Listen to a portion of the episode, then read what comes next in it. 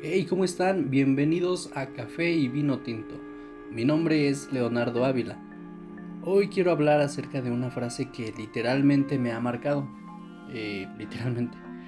Esta máxima la encontré hace algunos años mientras pasaba por una situación poco favorable en varios aspectos de mi vida. Cuando la leí por primera vez me hizo así mover totalmente de mi zona de confort, pesimista y depresiva en la que estaba, haciendo como que todo estaba bien.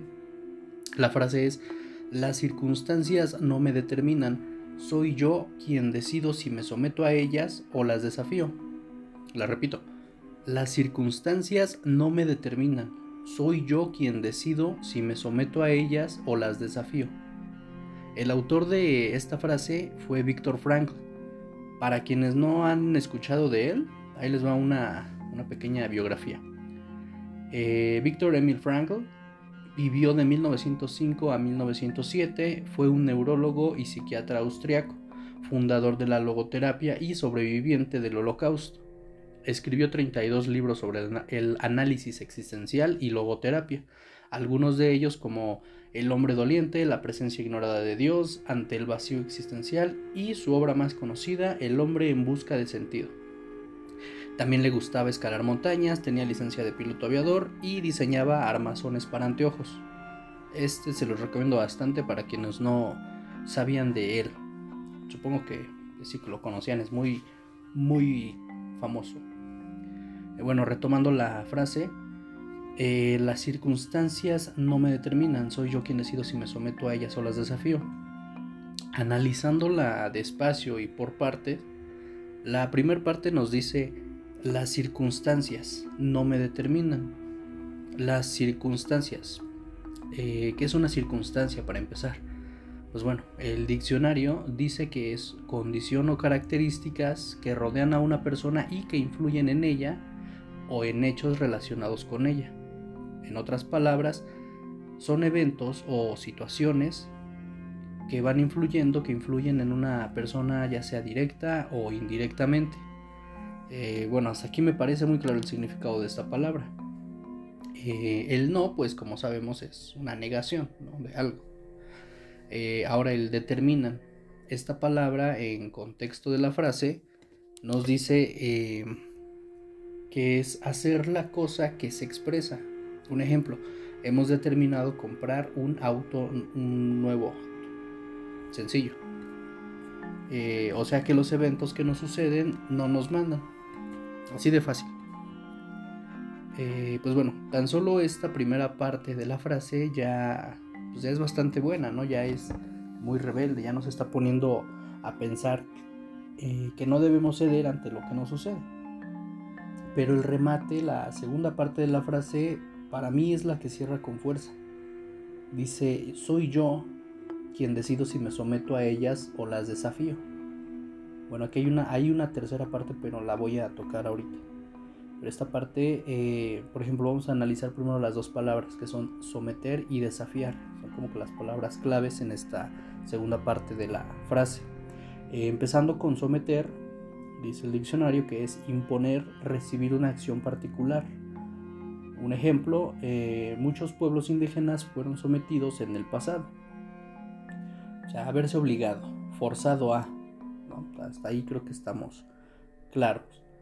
La otra palabra que es desafiar, básicamente es contradecir o enfrentarse, hacer frente. También nos queda bastante claro, no nos complicamos más. Eh, ahora a la parte media o la tercera parte de la que hablaba es este, una parte media de, la frase que es la que le da totalmente el sentido y el empoderamiento a quien la lee o a quien la dice en voz alta. soy yo, yo, mi persona, mi ser, se, refiere a esto.